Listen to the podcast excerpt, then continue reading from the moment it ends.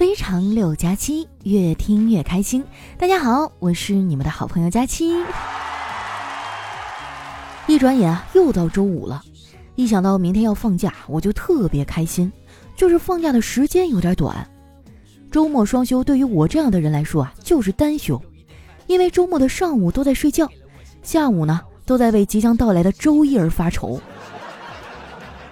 我估计啊，这个周末更惨，因为下周一就是六一了。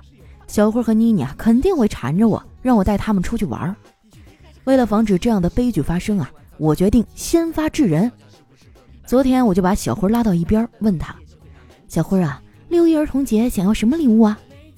小慧的眼睛一亮，说：“我想要一个遥控的直升飞机，轮船模型也行。”我宠溺的拍拍他的小脑瓜啊，柔声说道：“呃，好好学习啊，长大了就能自己买了。”小慧不甘心啊，又跟我缠巴了一会儿，最后看在我这实在捞不着什么好处，就跑去啊找他爸爸了。你们也都知道，我哥这个气管炎，钱都上交了，哪来的钱给孩子买礼物啊？不过虽然没有钱，但是父亲的威严不能丢啊！只见我哥清了清嗓子说：“嗯嗯，你还好意思要礼物？你看你考那点分啊，不害臊吗？”小慧啊，被他说的满脸通红，没有再吭声。然后啊，就一直心事重重的样子，直到晚上吃饭的时候啊，他才开口说话。他问我哥：“爸爸，如果我达到你的要求，各个方面都做到最好，成为班里或者学校的第一名，那么你能达到我的要求，成为我们班里或者学校里最有钱的父亲吗？” 我哥愣了一下，一句话都没说，默默地吃完了晚饭，一晚上啊都没敢再去催他写作业。哇，真的是太溜了，一招毙命啊！有没有？也不知道小辉这伶牙俐齿的劲儿啊，随了谁了？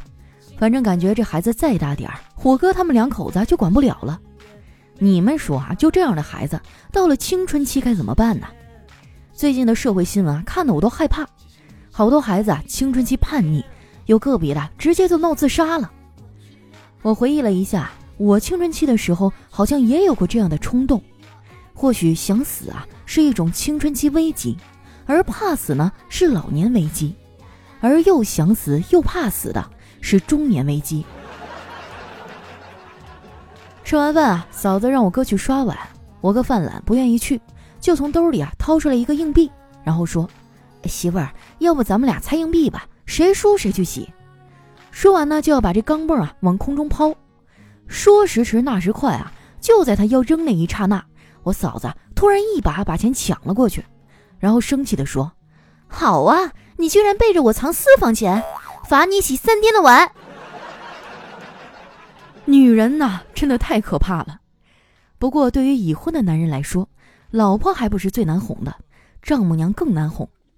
我哥呀，仔细思考过其中的原因，最后他发现了这件事的底层逻辑：丈母娘难搞定啊，也是情理之中的事儿，毕竟他已经上过一次当了。说起来啊，我哥当年追我嫂子也遭遇了很多波折。我嫂子家里条件很好，嫂子的爸妈看不上我哥，嫌弃我们家穷。我哥当时呢也没啥本事，第一次登门啊就吃了闭门羹。那时候我哥就暗暗发誓，一定要好好努力，活出个样子来。经过了两年多的努力啊，我哥终于和我嫂子门当户对了，因为我嫂子他们家破产了。后来，嫂子的爸妈看到自己家都这样了，我哥还是对他不离不弃的，就同意了这门婚事儿。达成一致以后，两家老人迅速的凑在了一起，选了一个好日子，帮小两口啊办了一场浪漫的婚礼。哎，说到这个，你们知道为什么结婚要选一个好日子吗？因为结了婚之后啊，就没有好日子过了。虽然生活啊难免痛苦，但男人和女人痛苦的点呢就不太一样。男人觉得结婚以后啊，钱都要上交，还要养家，失去了自由，很难受；而女人结婚以后呢，则会有很大的心理落差。她发现啊，曾经那个浪漫的男人不见了，取而代之的是一个不修边幅、好吃懒做的丈夫。很多男人结完婚之后啊，对自己妻子的态度会发生一百八十度的大转弯，他没有以前那么热情了。不在你身边的时候啊，你给他发消息，他过了好久才回啊，说自己没看手机。但是他在你身边的时候呢，就天天抱个手机啊，也不知道在那看啥。哎，反正就是不看你。说实话，我对婚姻是没啥期待了，毕竟我连个男朋友都没有。每次我说我单身啊，就会有人感慨：佳期这么好一小姑娘，怎么就遇不到喜欢的人呢？然后趁机啊跟我一顿表白。我觉得吧，你们看我是有滤镜的。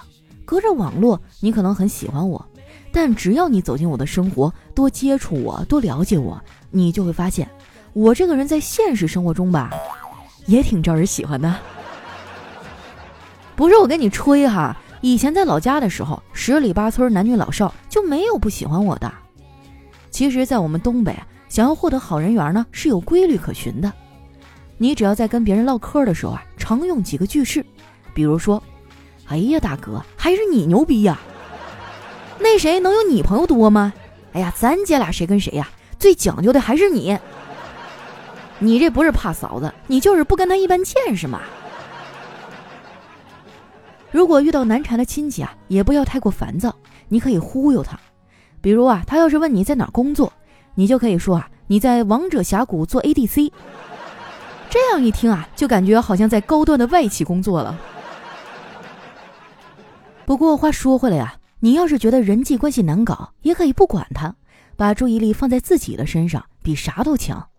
我就一直在为提升自己啊努力奋斗，具体表现啊就是我从来没有放弃过减肥这件事儿。说出来你们可能不信啊，为了减肥，我特意把体重秤放在了去厨房的必经之路上。你还别说啊，这个办法对控制食欲特别管用。昨天晚上我摸黑去厨房拿东西吃，结果一个没注意啊，大脚趾头啊踢到那秤上了。当时把我疼的哟，就把想吃东西这事儿啊都给忘了。后来后半夜饿的实在睡不着，还是忍不住啊去吃了一碗泡面，吃完还把碗给刷了。你说上哪儿找我这么勤快的孩子去啊？对不对？真的，我已经做的挺好了。有些人啊，即使在家里也喜欢吃桶装的泡面。为的就是可以不用刷碗。刷完碗啊，我躺在床上，胃呢有很明显的饱胀感，然后啊，我的负罪感也随之而来了。不过这种感觉就持续了一会儿，因为我很快就睡着了。我感觉啊，这个世界有百分之五十的烦恼都是可以通过好好睡一觉就能解决的，至于剩下那一半啊，就等睡醒了之后再去想。说白了。这句话的意思呢，就是遇到事情之后，一半要靠做梦去解决，一半呢要靠想象去解决。当然啊，这些事情里呢不包括情感问题，这种非理性的东西啊是无迹可寻的。最近啊，丸子就遇到了情感问题，这段时间他跟叨叨动不动就吵架。身为一个旁观者啊，我觉得丸子很多事儿都是自己找的。在这儿呢，我要给广大的姐妹儿啊朋友们一个建议。就是千万不要问你男朋友啊，当初为什么会追自己，因为男生可能会不好意思回答。他们当初啊告白了很多人，就只有你一个人答应了。叨叨啊就算是不错的了，每次丸子闹别扭，他都会第一时间来哄她。昨天他们俩又吵架了，晚上下了班啊，叨叨就来了，柔声细语的哄了半天啊，才把丸子给哄好。心情大好的丸子啊，可能也觉得自己有点作了。就问叨叨：“亲爱的，我是不是特别的无理取闹啊？你会不会受不了我呀？”叨叨说：“不能，我还得谢谢你呢。这么热的天儿，没有你的冷暴力啊，我都不知道我该怎么活下去。你看看人家的男朋友啊，求生欲多强，就不像我的啊。对不起，我没有。哎，看到他们这样，我也好想谈恋爱呀。”我发现啊，我的恋爱欲望呢都是间歇性的。白天的我，墨镜一戴，谁都不爱；晚上的我呢，哎，他怎么还不给我发微信呀？偶尔啊，我也会主动出击，然后呢就会收获一些回应。就在前几天啊，有一个小哥哥大半夜的给我送吃的来了。哇，这种神仙剧情，我以为只会出现在电视剧或者霸道总裁的小说里。不瞒你们说啊，当时我特别的感动。就是夜间的配送费有点贵呀。虽然花了钱，但我还是很高兴，因为负责我这片的外卖小哥呢，长得很帅，人也很温柔。我经常叫外卖，一来二去的就跟他混熟了。一打听才知道，送外卖啊是他的兼职。他研究生还没毕业，目前呢在东北大学读研一。他还跟我分享了他考研时候的趣事儿。他初试的分数很高，排名十分靠前。复试的时候啊，导师问他：“你为什么会选择东北大学呀？”他想了想说：“因为第一年考的西南大学没考上，我想着换个方向应该就能考上了吧。”导师当时没忍住啊，差点就直接笑喷了。后来啊，他就如愿以偿的考上了。这个小哥哥啊，之所以能给我留下这么深刻的印象，是因为他的性格很好，很阳光，无论什么时候看见他，嘴角都挂着灿烂的笑容。我就问他为什么这么开心。他说：“因为我听说疯狂购物啊可以缓解郁闷，所以我平时都保持开心的状态。我觉得这样能省钱。”我被小哥给逗乐了。我说：“那你该买的东西也得买呀，想省钱是有小妙招的。哎，你平时网购吗？”小哥点点头。我接着说：“那你可以用省钱小助手啊，来，你加一下这个微信号啊，幺七七幺七九零二零九零。”微信名字呢叫勤俭败家的田喵喵。你在网购的时候啊，选好商品，先不要下单，把商品链接发给他，他会给你一个省钱码，你复制这个码再去下单，就可以获得优惠和返利了。像淘宝、京东、拼多多啊这些电商平台都能使用。他听我说完，当场就加了微信，还感谢了我半天。如果你也经常网购啊，那就去加一下微信号幺七七幺七九零二零九零。我可分享给你们了，别到时候说我重色轻友。还有啊，加的时候看好了，微信名字呢叫勤俭败家的田喵喵，千万不要加错了哟。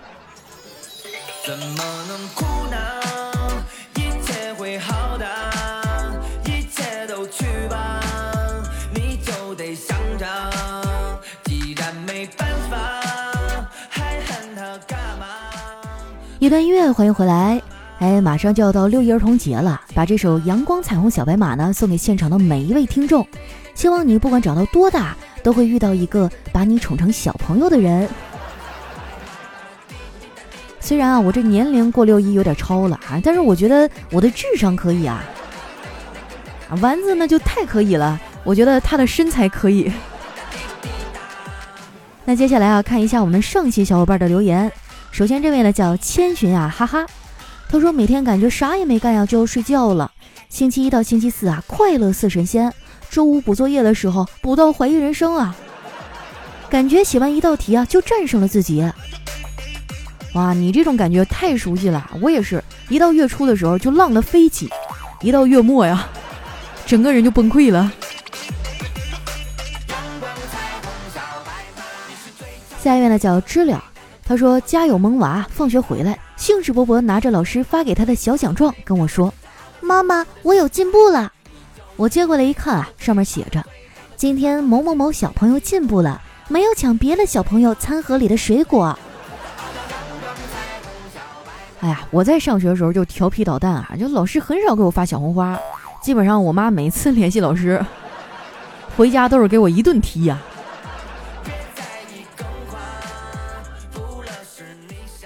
下一位呢叫佳期奥特曼，他说一个女同事啊胸很小，今天呢在朋友圈里写着内衣被偷了，我忍不住啊在下面评论，谁眼瞎会偷你的胸罩？偷去当眼罩吗？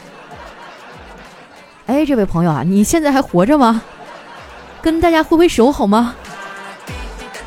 我发现啊，就有一些直男朋友们啊，每天都在这个挨揍的边缘反复试探。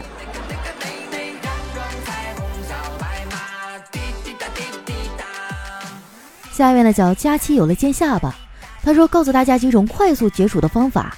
最热的时候呢，最好最酷的解暑方法就是自己照照镜子，看看银行卡的余额，还有捏捏自己的肚子，看一看心上人 QQ 隐身的状态。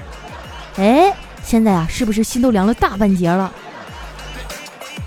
那是哈，我都已经习惯了。下一位呢叫佳期的秤。他说：“妹子谈了一个男朋友，但是老妈各种不同意，网线断掉，手机没收，软件在家。男友半夜来到妹子家楼下学动物叫，希望取得联系，结果呀，惹得楼上楼下骂声一片，气得老妈指着他的鼻子数落：“你听听听听啊，你这是找了个啥玩意儿？人家都学个小猫咪啊，布谷鸟啥的，他倒好，大半夜的学驴叫。”哎，也是一个不走寻常路的少年啊。下面呢叫起啥名字呢？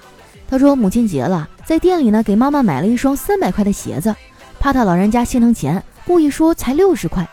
然后啊，老妈就美滋滋的告诉了几个一块跳广场舞的老姐妹，几个阿姨结伴啊跑去那家店铺买，店家开口就要三百多一双。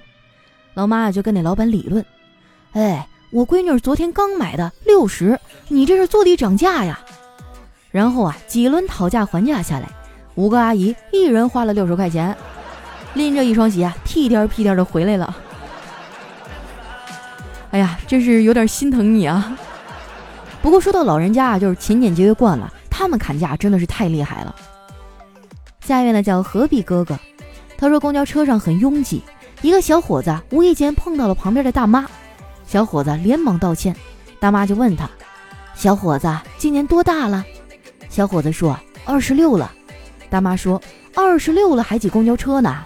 我女儿二十二都买车了，小伙子憨厚的一笑，攒了点钱，今年年初给我妈买了一辆车。我妈一把年纪了，不能再让她挤公交啊，您说是吧？哇，这个厉害了，给这个小伙子点个赞。假如是真的的话，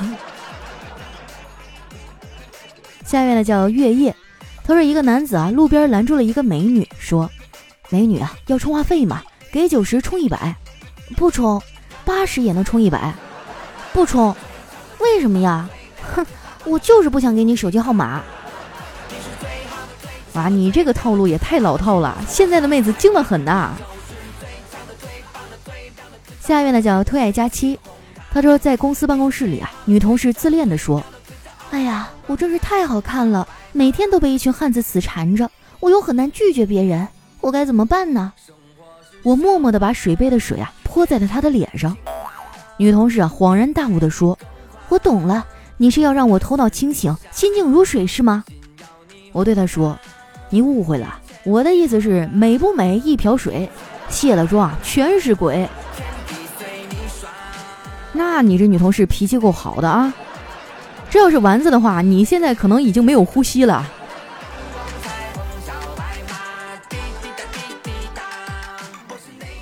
下一位呢叫瞅你漂亮，他说公司几个同事啊一块吃饭，小黑喝的有点多，出来饭店门口呢看见了一个电线杆，就用手啊指着电线杆说：“快看香蕉树，我要上去摘香蕉。”怎么拉都拉不住啊！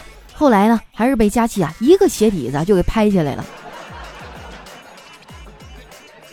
下一位呢叫佳琪的陆墨，他说外甥女啊幼儿园大班了，今天在我面前炫耀啊说她的数学好。我就问他，一只鸭子一岁了，它有两条腿儿，请问五年以后这只鸭子有几条腿啊？外甥女啊掰开手指数了数，很认真的告诉我说，十条。嗯，数学啊确实学的不错。那咋的，一年多长两条啊？这有点可怕了。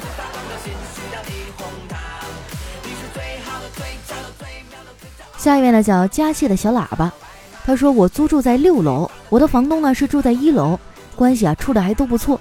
自从见到他那二十来岁的女儿啊，我和合租的同事就不淡定了，一天到晚商量着怎么把她搞到手，迎娶白富美，走向人生巅峰。刚有人敲门啊，打开一看是房东来查看一下房子，瞬间啊我就堆满了笑容，亲切的喊了一声：‘爸，您来了。’哎呀，兄弟你醒一醒，哎，天亮了。”下一位呢叫佳期的梦幻仙境，他说昨天啊我买了一个凤梨，想要送给佳期，结果一不小心掉在了我装着墨的砚台上，于是啊变成了黑凤梨。今天啊我的早饭是一碗粥，我总喜欢把米粒碾成泥，于是啊这碗粥变成了稀饭泥。哎呦，我这个心里啊老鹿乱撞啊，好久没有被人表白过了。下一位呢叫曲奇飞奔，他说那天晚上我喝醉了，躺在床上发酒疯，嘴里啊嚷嚷着我要娶桥本环奈。这时啊，一个女子走了过来，轻轻地为我盖上了被子，看着我的脸，温柔地对我说：“怎么娶了我佳期，委屈你了？”我的天啊，老公，你终于出现了！下一位呢叫猪队友，他说：“山重水复疑无路，作业多到想要吐，但使龙城飞将在，看到丁丁真无奈。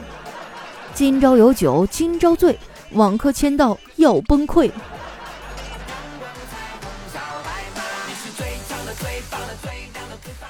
下一位呢叫没有樱桃的小丸子，他说在福州西湖公园的门口啊，一个五六岁的小男孩呢哭着向警方求助。原来小男孩和爸爸在荷花池边玩捉迷藏，轮到爸爸藏的时候呢，他却怎么都找不到了。民警接到报案以后啊，陪着男孩找了四十分钟啊，才找到他爸爸。后来才知道啊，他爸爸躲在湖里，伸出了一根芦苇啊，呼吸。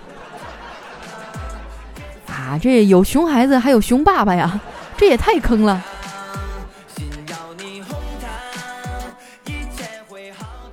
下一位呢叫听友二三五八四幺四五八，他说我妈呢之前一直催我去相亲，我肯定不答应啊。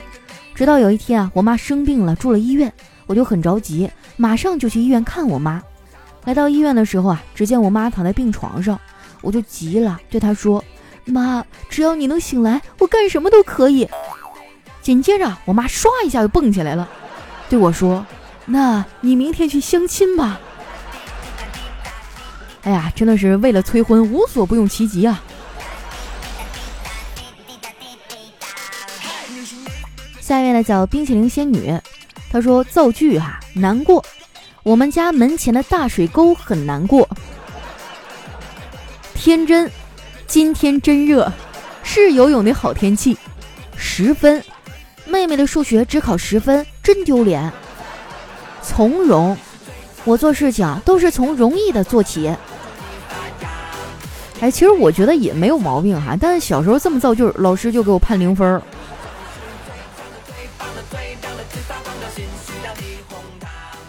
下一位呢叫佳期长肉我减肉，他说有一天啊，小明问自己的爸爸：“爸爸，为啥我有大姨、二姨、四姨、五姨，但是却没有三姨呢？”小明的爸爸愣了一会儿，说：“宝贝儿啊，你三姨就是你妈呀。”来看一下我们的最后一位啊，叫佳琪的珍珠奶茶。他说有一天啊，一个人进了一家公司，问：“哎，你好，你们谢主管在吗？”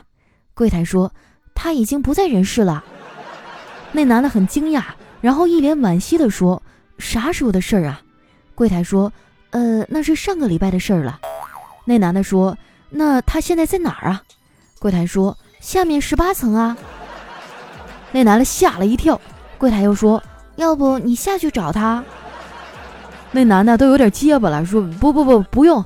啊，柜台接着说，也是白天不方便，要不我让他晚上去找你。那男的吓得呀都快尿裤子了，撒腿就跑了。柜台啊还一脸懵逼，谢主管只是不在人事部了呀，他这么紧张干嘛？老妹儿啊，你这话说的也太吓人了，不在人事了。好了，时间关系啊，今天留言就先分享到这儿。喜欢我的朋友呢，记得关注我的新浪微博和公众微信，搜索“主播佳期”，是“佳期如梦”的佳期。